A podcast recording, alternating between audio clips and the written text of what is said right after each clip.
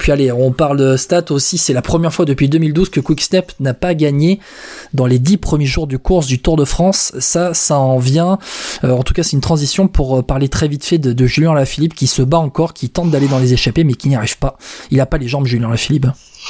Ah, il a pas du tout les jambes euh, clairement et ça s'est vu sur son visage pour le coup et c'est ce que je disais tout à l'heure à, Nicolas quand je suis rentré du, terrain j'ai vu son visage en fait quand il est passé dans le peloton et alors juste il y avait quelques minutes plus tard, parce que lui il était dans, dans les groupes de devant, il y avait Valentin Madouas et Thibaut Pinot qui étaient en train de discuter mais tranquillement dans le peloton, et lui quand il est passé avant, mais il avait une tête euh, comme si qu'il était sur une fin d'étape de montagne.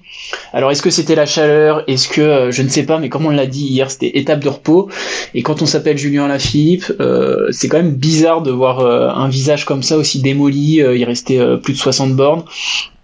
Euh, ça pose des questions sur euh, un coureur qui est vraiment attendu du public français, qui est très soutenu. On pensait qu'il avait les jambes, notamment pour une étape comme aujourd'hui. C'était une étape qui lui correspondait plutôt pas mal.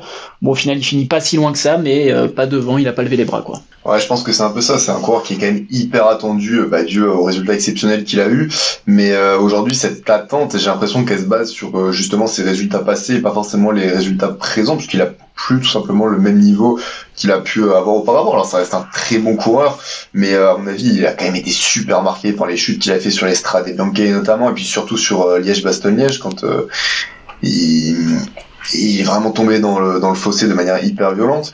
Et, et aujourd'hui, ouais, il, peut peut-être encore gagner une étape, mais c'est sûr que c'est plus le grand à la Philippe, c'est plus celui qui pourra aller chercher le, le, maillot jaune et décrocher quasi à coup sûr justement cette, cette victoire d'étape. Donc je pense juste que c'est un peu une sorte de, de, déclin, on va dire, pour, pour lui. Et bon, forcément, c'est un peu difficile à voir et forcément, on a envie de le voir gagner parce que c'est à la fin.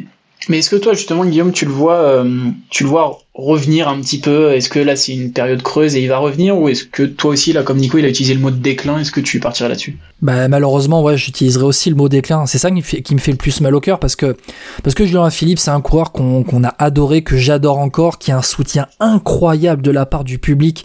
Euh, au bord de la route, on entend du euh, Julien, Julien, Julien ou Thibaut, Thibaut, Thibaut. C'est vraiment les deux coureurs. Et je pense que ce Tour de France 2019 a marqué tout le monde forcément, on est resté sur ça, on est resté sur les deux titres de champion du monde de Julien Lafilippe, un gars qui gagne deux championnats du monde de suite.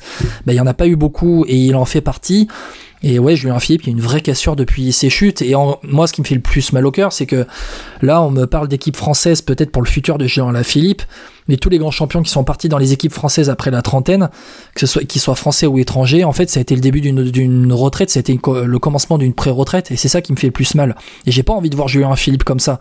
Je préférerais limite qu'il parte, je sais pas, chez Ineos pour euh, se relancer dans une grosse équipe, par exemple voilà, moi c'est ça qui me fait le plus mal. On sait que Bernardo a contacté euh, Ala Philippe, mais il reste encore un an de contrat, donc il faudrait racheter la dernière année de contrat de Jean Ala Philippe.